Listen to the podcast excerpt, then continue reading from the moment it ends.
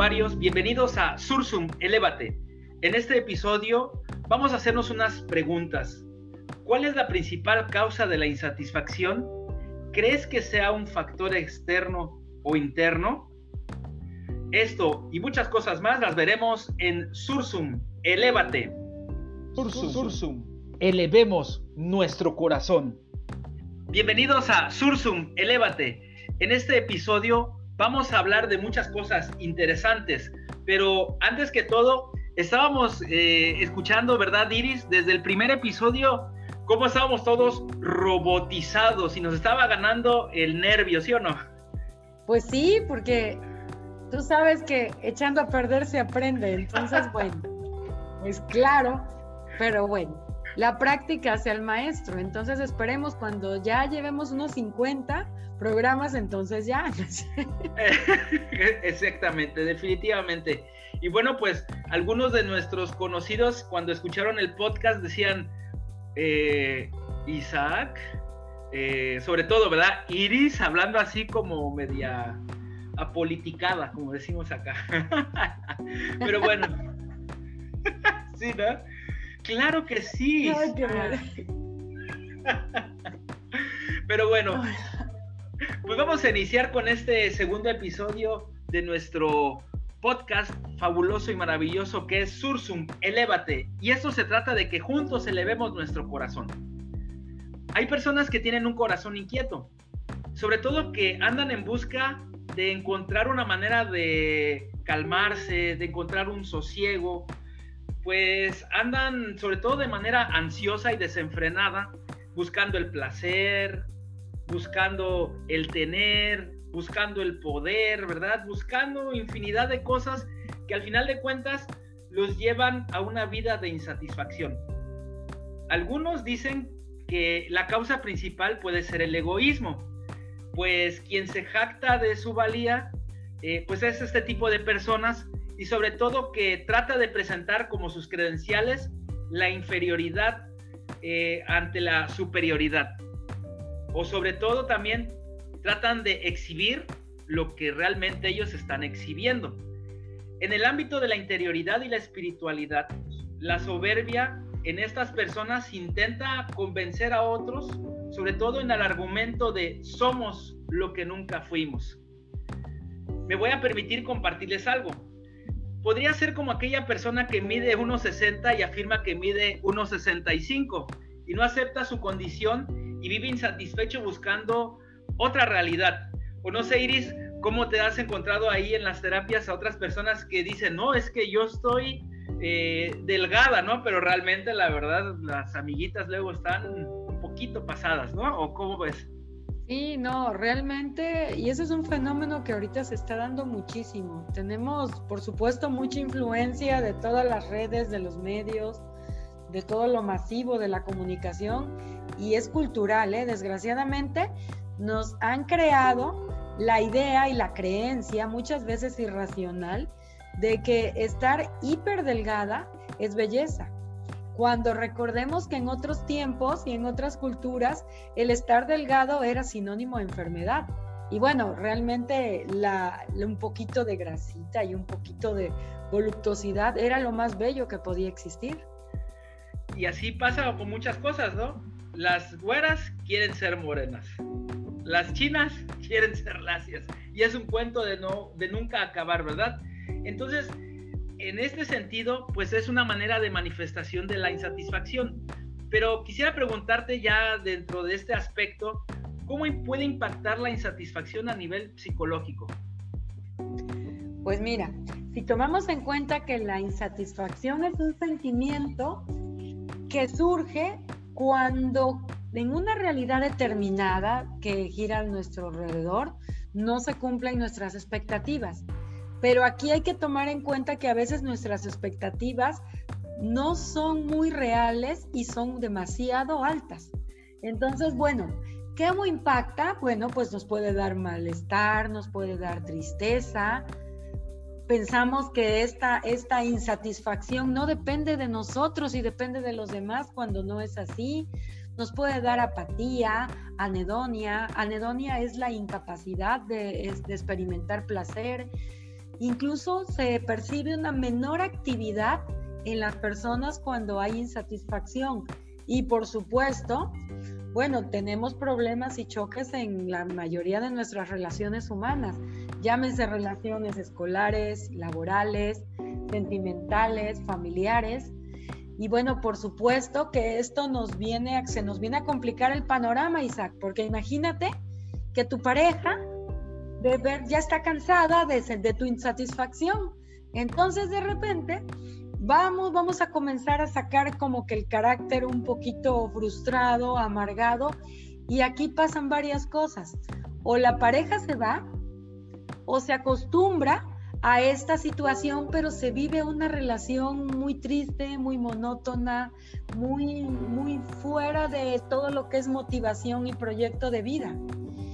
Entonces sí, realmente podemos caer en un conformismo podemos también y mantener relaciones de mala calidad. Oye, entonces podría decirse que conforme pasa el tiempo en este tipo de personas, es como decimos aquí en Veracruz, van sacando el cobre. Es decir, eh, van empezando a sacar pues prácticamente lo peor de sí. Exacto, exacto. O sea, eh, cada día, cada día todo se va deteriorando y, el, a veces es una la persona en una relación o en una familia la que es insatisfecha, pero imagínate que son varios. Entonces realmente sí es un ambiente un poquito tenso, un ambiente sin motivación, un poquito dramático, aburrido, o sea, algo que no quisiéramos vivir, algo que no nos lleva a ninguna parte más que a precisamente a eso, a vivir insatisfechos, frustrados y pensar pues que la vida es eso y no tiene nada mejor que mejorar. Cuando no es así, la vida es hermosa, bella y bueno, más adelante hablaremos de eso. Así es, de eso vamos a hablar más adelante. Sin embargo, tú que nos estás escuchando, primero quisiéramos aprovechar para darte gracias por estar aquí escuchando esta plática fraterna para elevar nuestro corazón. Y si te sientes identificado con este tema, te queremos hacer una propuesta. Y la propuesta que hoy les traemos es la humildad. La humildad que va a constituir la verdad respecto a uno mismo. Más humilde va a resultar quien expone si algún talento tiene para que en este momento se dé cuenta de que es capaz de dar lo mejor de sí. Y en este sentido, hay muchos que lo pueden buscar incluso en la nada, como les decía. Pero si en el momento en el que cada quien va descubriendo con humildad que tiene un problema, que va descubriendo que también la verdad es de que es sumamente egoísta y que le va a permitir eh, mostrarse realmente ante las otras personas como es, entonces va a ser como algo equivalente a que los creyentes puedan poseer un don de Dios. O también aquellos que buscan estas bendiciones del universo, pues también van a poder atraerlas como ellos lo quieran ver. Sin embargo, lo que deben de tener claro en este término de humildad es que a mayor alto sea el edificio, más profundos deberán ser los cimientos a mayor altura en cuanto a la moralidad que aspire, pues también mayor será la humildad. Entonces, al principio, para una persona que tiene esta insatisfacción, deberá tener una palabra que ahorita le voy a pedir a Iris que nos ayude un poquito a, a darle mayor profundidad. Será el momento primero de resignificar la vida.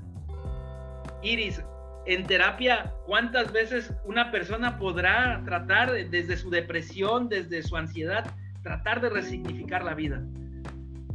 Bueno, yo creo que precisamente ese es uno de los objetivos de la terapia y es uno de, los motivos por los cuales piden ayuda. O sea, cuando una persona se acerca a terapia, generalmente es porque su vida no tiene sentido, porque está funcionando con cierto tipo de creencias irracionales que no están siendo adaptativas, lo cual quiere decir que tenemos que hacer una reconstrucción a nivel cerebral, a nivel cogniciones y de nuevo reestructurar su vida para resignificar como ese término tan acertado que diste, encontrar significado, encontrar sentido de vida, encontrar todo aquello que eres tú. ¿Y cómo lo vas a hacer? Pues conociéndote y sabiendo por qué ves las cosas tan distorsionadas cuando en realidad no lo son. Por lo que escucho, me queda claro que entonces si una caja no está vacía, pues no se va a poder llenar, no se va a poder eh, resignificar en cierto modo. Exacto, así es. O sea, tenemos que dejar atrás todo lo que aprendimos desde pequeños, lo que traemos de genética, lo que de alguna manera en casa, en nuestro contexto, en nuestro colegio, en la sociedad, nos han ido haciendo creer como que eso es el ideal, eso es lo correcto.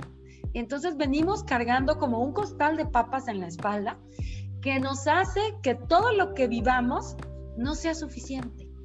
Queremos incluso, fíjate qué interesante, ¿sabes cuáles son las exigencias que nos hacemos a nosotros mismos y que por eso nunca encontramos la satisfacción?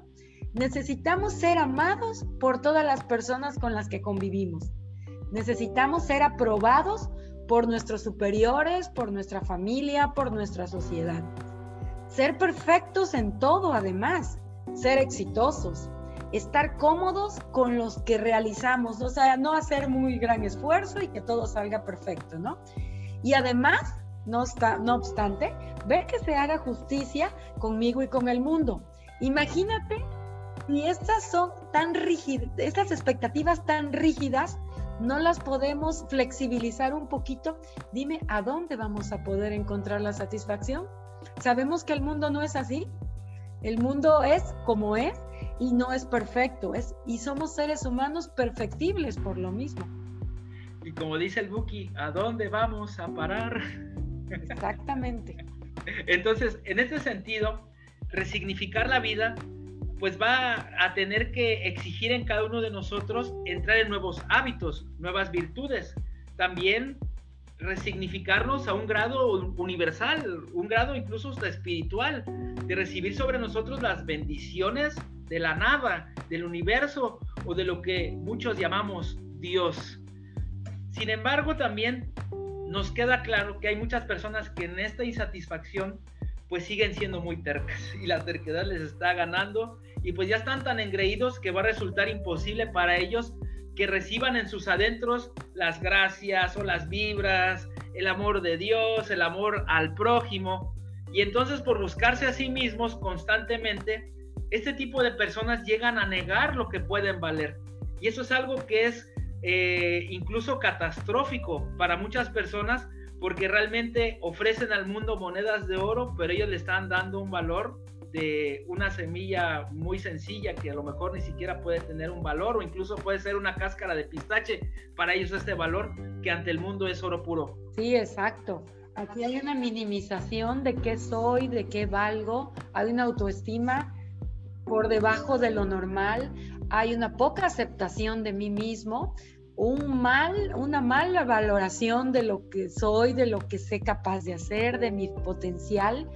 Hay, por supuesto, cero respeto a mi individualidad, cero respeto a lo que yo quiero. Siempre hay algo antes que mi dignidad y sobre todo hay una poca autonomía en todo lo que yo deseo hacer a futuro. Si yo tengo dudas de lo que quiero hacer, si yo tengo inseguridades, eso va a ser de una persona insatisfecha. Esas son algunas de las características. La dificultad de tomar decisiones, la postergación de muchas metas, de muchas cosas, el aislarse a veces de la sociedad, el de la poca capacidad en lo que es las relaciones humanas, y bueno, por lo tanto, pues viene un quiebre, viene ansiedad, viene quiebre de mi, de mi estructura y pues viene un malestar generalizado. Por tanto, como esta propuesta que estamos realizando de la humildad, entonces también esta persona humilde tendrá que hacer, perdón, esta persona egoísta, esta persona insatisfecha tendrá que ir buscando ejercicios de humildad donde le puede incluso permitir acoger lo que los demás le vayan ofreciendo, ¿verdad? Exacto. Y siempre, siempre es bien importante una guía, O sea, del tipo que ustedes gusten, una guía, una guía espiritual, una guía eh, eh, psicológica, una guía de la índole que ustedes necesiten, pero necesariamente cuando uno se encuentra en el hueco, en el hoyo, como dicen, es bien difícil que muchas veces se pueda salir por uno mismo adelante. Siempre necesitas una manita que te tienda, que te saque de ahí, alguien que te tienda la mano y que sea tu espejo, alguien que te diga, que se ponga delante de ti con todo el respeto y, con, y sin juicios y con toda la caridad y la humildad posible que te diga, mira, así está. Y vas a ver que como tú solo vas saliendo de, de, de, esa, de ese momento tenebroso que estás viviendo en tu vida, porque realmente puede ser muy difícil. Se refleja en toda tu vida esta insatisfacción, en no dormir, en insomnio, en malestares y bueno, por supuesto también podemos somatizarlo. Oye, y esto me suena entonces a que casi casi podría estar haciendo un autogol de esta persona, podría estar boicoteando su vida en el sentido de que entonces incluso puede decirle a otras personas, usted no me dará menos de lo que yo acepte. En este caso también puede decir, eh, pues sabes qué, yo no lo recibo, yo no sé por qué es que me está pasando esto y de repente también ya se empieza a cuestionar, oye, es que parece que mi vida es una maldición, parece que mi vida todo está mal. Y entonces, en vez de que ir dando pasos de humildad, está dando pasos de, insatisfacción. Y entonces empieza a cuestionar incluso hasta el universo, ¿no? Estos ahora, o era este, este mundo donde empiezan a lanzar los decretos, pero también para otras personas también pueden decir, ¿no? Yo también a Dios le he lanzado mis plegarias y pareciera que, que, no me da sus dones, pareciera más bien que me está mandando desgracias, cuando realmente lo que le está pasando entonces es que no recibe nada, porque al final de cuentas eh, él está emitiendo también nada, está emitiendo insatisfacción, inseguridad. Exacto, es que existe mucha resistencia a reconocer la parte de responsabilidad que yo tengo en esta situación. Y acuérdate que la insatisfacción no se manifiesta desde nivel pensamientos, actitudes y acciones. O sea, es un consecutivo. Si, mi, si mis emociones son de insatisfacción dura y son continuas en algún tiempo, en un periodo de tiempo, pues me va a dar pensamientos de insatisfacción. Y esos pensamientos continuados, pues me van a dar actitudes y acciones que tienen que ver con lo mismo.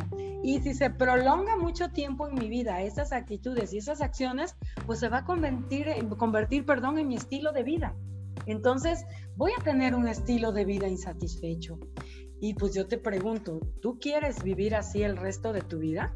No, definitivamente, muchos dirán, ¿verdad? Aunque otros interiormente dirán, pues sí, ¿verdad? O a lo mejor el subconsciente les está reclamando y pareciera como que no, ¿verdad? Pero a la vez en la, en la realidad parece que sí. Es como esta, esta mm, paradoja de la vida donde a veces dicen, yo no entiendo por qué el bien que deseo no lo hago, más el mal que aborrezco, pues yo lo hago y lo busco inconscientemente, ¿no? Y entonces esto eh, se va volviendo como una bolita de nieve, ¿verdad? Que después se va volviendo una bola catastrófica, ¿no? Casi una avalancha que, va apagando la luz de su corazón. Exacto, exacto, Isaac. Y es que muchas veces tenemos, emocionalmente tenemos muchos, muchos conflictos, entonces automáticamente estamos buscando todo aquello que nos hace daño.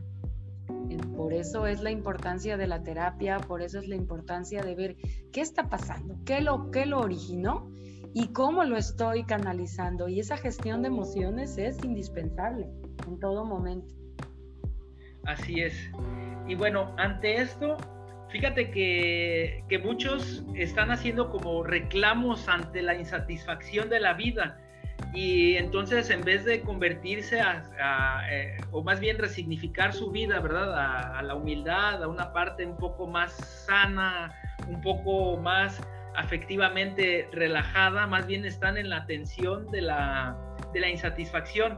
Y muchos comentan, he trabajado largos años, incluso por Dios, y que he sacado en limpio, pues sigo siendo un nadie, ¿qué he sacado de esto? Pues nada, simplemente sigo en el mismo puesto, o yo no sé por qué, por más que estudie y mi currículum ya se está haciendo cada vez más grande en cuanto a la parte académica, pero pues no encuentro, no veo claro en la cuestión de económica, o también puede ser, eh, ¿sabes qué? Es que tengo un novio que sí me quiere, pero aquel, aquella persona pues me está ofreciendo más satisfacción y entonces andan coqueteando en muchas circunstancias de la vida.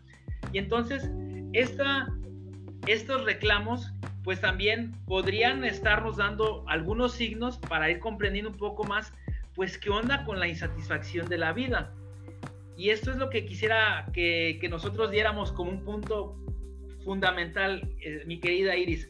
¿Cuáles podrían ser los reclamos de un insatisfecho a la vida? Pues prácticamente es muy amplio el tipo de reclamos y le reclamaría a todo.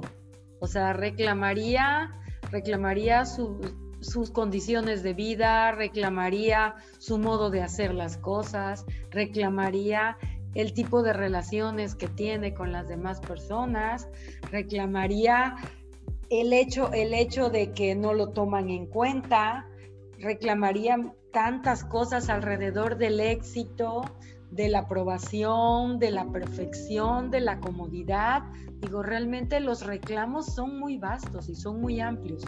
Entonces, una persona insatisfecha es una persona que en el fondo tiene algo que está aplicando en su contra. Es algo, una especie de culpa que tiene por ahí. Por eso es lo importante del análisis, es lo importante de saber de dónde viene la insatisfacción.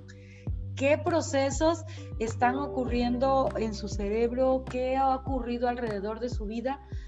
Porque esto tiene un motivo y es un motivo a veces de lo más sencillo, pero tienen que darse cuenta. En el momento que estas personas se dan cuenta, rompen con ese ciclo, porque es como un ciclo, es un círculo vicioso. Me va mal y me siento insatisfecho. Me siento insatisfecho porque me va mal. Entonces, no es un círculo vicioso que no salen de ahí. Tiene alguien que llegar y cortarles ese, ese círculo vicioso para que puedan vivir y comenzar a procesar todo aquello de acuerdo a los recursos personales de cada quien entonces no se va a concretar en sus errores, sino se va a concretar en los errores ajenos, ¿verdad? Y va a, va a estar culpando a otro y al otro y al otro y al otro y al otro y así va a ser constantemente. Exacto, es que esa es una de las características, Isaac, del insatisfecho. El insatisfecho difícilmente va a reconocer en sí alguna parte de responsabilidad o algún error, como le queramos llamar. Siempre lo va a haber proyectado en el otro. Entonces, viéndolo de esa manera, pues no va a haber un reconocimiento real de cómo me estoy, de la, de la situación exacta en que estoy. Otra de las características también es la condenación. Condena todo, la generalización, generaliza de que todo está mal en la vida, porque todo mundo hace eso, porque nadie, porque todos. También la baja tolerancia a la frustración. Y tiende entonces esta persona a catastrofizar su vida. Es que todo lo malo me ocurre porque el otro está bien. Entonces, todas estas características, digo, por supuesto, tienen un muy mal desenlace. Y así es como, queridos eh, amigos que nos están escuchando amablemente, pues es como nosotros vamos encontrando eh, una explicación a, a veces a estas insatisfacciones. Pero también en esta propuesta que les hicimos acerca de la humildad, queremos compartirles un poco que esta persona humilde, esta persona que ya está trabajando en un proceso así, ¿verdad?, de sanación, se va a concretar en sus propios errores y no en los ajenos, no viendo en su vecino lo, sino lo bueno y virtuoso, no viendo en su esposa o en su esposo lo bueno y lo virtuoso, no viendo que le huelen las patas al fulano, ¿verdad? Sino más bien viendo más bien lo bueno y lo virtuoso. No viendo que se le queme el agua a la esposa, ¿verdad? Sino va a ir viendo lo bueno y lo virtuoso de cada persona. Lleva los defectos de, del otro, ¿verdad? A la espalda y los suyos por delante. Y entonces lo, a, lo, eh, a lo que es lo contrario, ¿verdad? Que el soberbio se va a quejar, se va a creer, va a sentir que no se lo merece. Una persona humilde no se queja incluso si le maltratan, sino más bien va a ir canalizando toda su energía en torno a lo bueno y lo virtuoso. ¿Qué representaría la humildad desde el plano psicológico para la persona? Bueno, pues es bien interesante porque precisamente la humildad representa el equilibrio, el, no nada más emocional, el equilibrio en mi vida en muchos aspectos. Representa un desarrollo de funciones y habilidades como es la flexibilidad cognitiva, como es la seguridad, la tolerancia ante la frustración. Representa conocerse a uno mismo y aceptar nuestras limitaciones, amarnos como somos. Representa ser positivo y crear un mundo feliz para mí y en los que mi familia viva conmigo y tengamos, tengamos armonía. En pocas palabras, representa ser resiliente. ¿Qué es la resiliencia? Es un término tanto hablado y es aprender que de cada situación adversa que estoy viviendo en este momento, voy a aprender y voy a obtener lo positivo y ese aprendizaje me va a dar un crecimiento. No me voy a quedar igual que como estaba antes de esa dificultad. Voy a crecer, voy a ser mejor persona. Y todo esto va a ser en beneficio no nada más mío, sino en beneficio de todas las personas que me rodean. ¡Wow! ¡Qué impresionante esto que nos acabas de compartir! Porque definitivamente esto nos lleva a querer buscar eso, porque la verdad a mí me encantaría y seguir en este camino hacia, hacia, la, hacia la humildad, ¿verdad? Porque al final de cuentas es este equilibrio y la verdad es de que a veces en vez de sacar el equilibrio sacamos la neurosis, sacamos todo el estrés, sacamos lo peor de nosotros, ¿verdad? Pero bueno, así es como pasa. Y fíjate Iris que desde el, desde el punto de vista de, del ámbito espiritual, ¿verdad? quien se siente orgulloso de su inteligencia, quien se siente orgulloso de su talento, de su voz, y no lo agradece a Dios, es como un ladrón. Eh, esta inteligencia, esta, humildad, perdón, porque ya que tomándole sus dádivas, eh, no lo va a agradecer.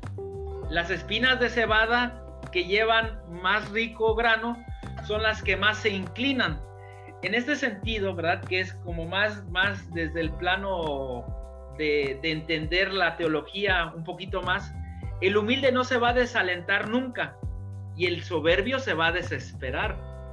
El humilde siempre tiene un Dios a quien invocar. El humilde siempre tendrá a un universo a quien decretar, pero el soberbio se derrumbará cuando deja de creer en su ego. Y es aquí donde nosotros podremos decir, Iris, al final de cuentas, como una pequeña conclusión acerca de esto, de que nosotros podremos acercarnos más a los demás en cuanto más nos acerquemos a nosotros mismos, puesto que nadie da lo que no tiene. Exacto, todo parte de uno mismo. Exacto, si me amo, podré amar. Y bien vale la pena, Isaac. Yo creo que bien vale la pena invertirle algo de tiempo y de energías al conocernos, al querernos, al aceptarnos. Realmente yo les diría, ¿su vida lo vale? Y en este sentido, ¿cuál sería la gran conclusión, Iris? Que todo lo que hagamos para nuestro crecimiento personal, para nuestra estabilidad emocional va a repercutir en nuestra vida futura. Y de eso depende la calidad de vida que tenga al, el transcurso de los años que me depare la vida. Entonces, no lo olvidemos, no lo tomemos como algo sin valor. El crecimiento personal, el crecimiento emocional, el desarrollo de la inteligencia emocional, de la resiliencia, tantos términos en psicología importantísimos, son las bases para un futuro satisfactorio, estable y para un proyecto de vida que me dé bienestar y felicidad pues con este mensaje nos queremos retirar. Antes que todo, Iris, te quiero agradecer de todo corazón que nos hayas acompañado en este episodio 2. Y nuevamente, para aquellos eh, usuarios que quisieran estar escuchándonos en este podcast, ¿dónde te podemos localizar? A ver, dinos, cuéntanos. Bueno, eh, con mucho gusto estoy aquí. Es nuevamente un gran placer para mí compartir estos momentos contigo y con pues tus seguidores. O sea, muy agradecida por la invitación y bueno, en redes sociales, en, en Facebook, Gimnasio Emocional, en, Instagram, Gimnasio-Emocional y en YouTube, Gimnasio Emocional. Igual, una servidora Iris Sosa. Me dará mucho gusto bueno, pues que, conozcan mi trabajo y te agradezco muchísimo, Isaac, por la confianza que pones en mi trabajo y bueno, es un gusto nuevamente estar con todos ustedes. Y de igual manera, para mí, muy agradecido también de que hayas respondido a esta, a esta invitación, sobre todo porque pues este podcast está hecho para cada uno de ustedes que nos escuchan y que también tienen este deseo ardiente de elevar su corazón. Y para despedirnos, quisiera despedirme o despedirnos, ¿verdad, Iris? Con una frase que les hemos, que les queremos compartir de una de las más bellas plegarias referentes a la humildad y se trata de una frase que habla San Francisco de Asís que dice, hazme, Señor, instrumento de tu paz. Oh divino Maestro, que yo no necesite tanto ser consolado como consolar, ser comprendido como comprender, ser amado como amar, porque perdonando seremos perdonados y muriendo naceremos a una vida eterna. Y es así como nos dice San Francisco de Asís, pues que elevemos nuestro corazón y también podamos romper este esta manera ansiosa, ¿verdad?, de poder eh, desalentarnos, sino más bien llenarnos de humildad y más bien darle un aliento a nuestra vida en general, a nuestra vida más profunda que nos va a llevar a trascender. Muchísimas gracias a todos ustedes y esto fue su podcast. Sursum. Elevemos nuestro corazón.